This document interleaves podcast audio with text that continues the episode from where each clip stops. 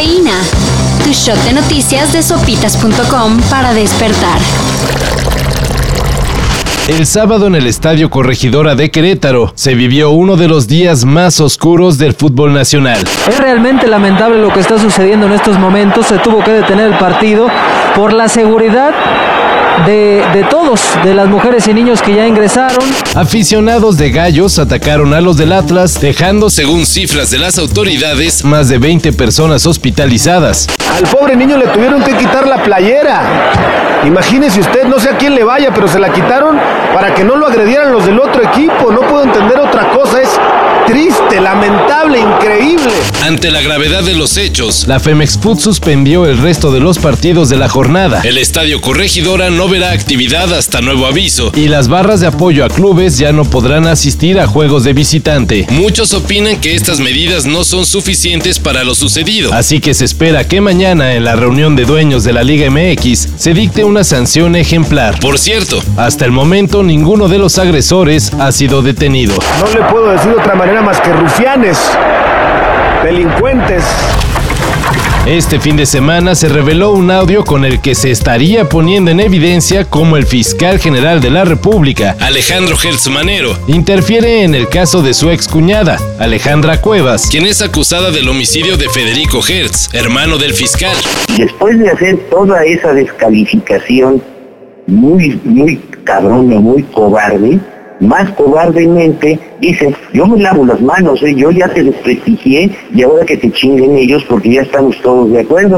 Según el audio, la voz que se atribuye a Hertz Manero presume tener el proyecto de sentencia del caso y comenta con el fiscal especializado en control competencial, Juan Ramos López, cómo echar abajo la posible liberación de Cuevas. Quien tiene que dejarla sin efectos es el mismo magistrado y en ese momento tiene que dictar la otra, así tiene que ser, para que no salga. Por eso.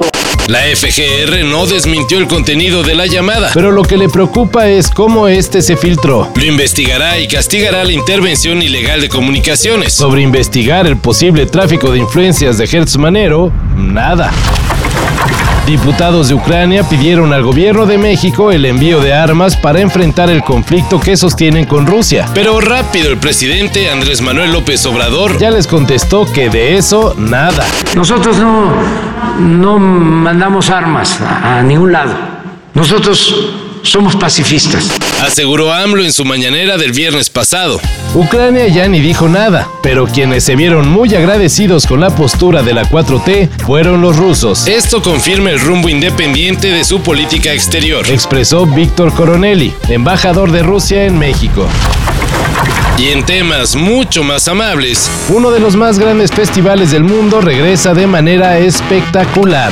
Glastonbury 2022 tendrá como headliners en su edición post-pandemia a Paul McCartney, Billie Eilish, Kendrick Lamar y Diana Ross. El resto del cartel trae nombres como Pet Shop Boys, Arlo Parks, Primal Scream, Jesus and Mary Chain, Saint Vincent, Noel Gallagher y hasta el regreso de Supergrass.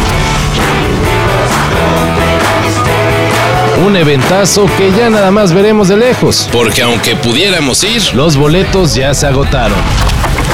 Aunque muchos ni en cuenta, no está de más avisarles que a partir de hoy la CDMX regresa a verde en el semáforo de riesgo epidemiológico COVID-19. ¡Verde es mi color!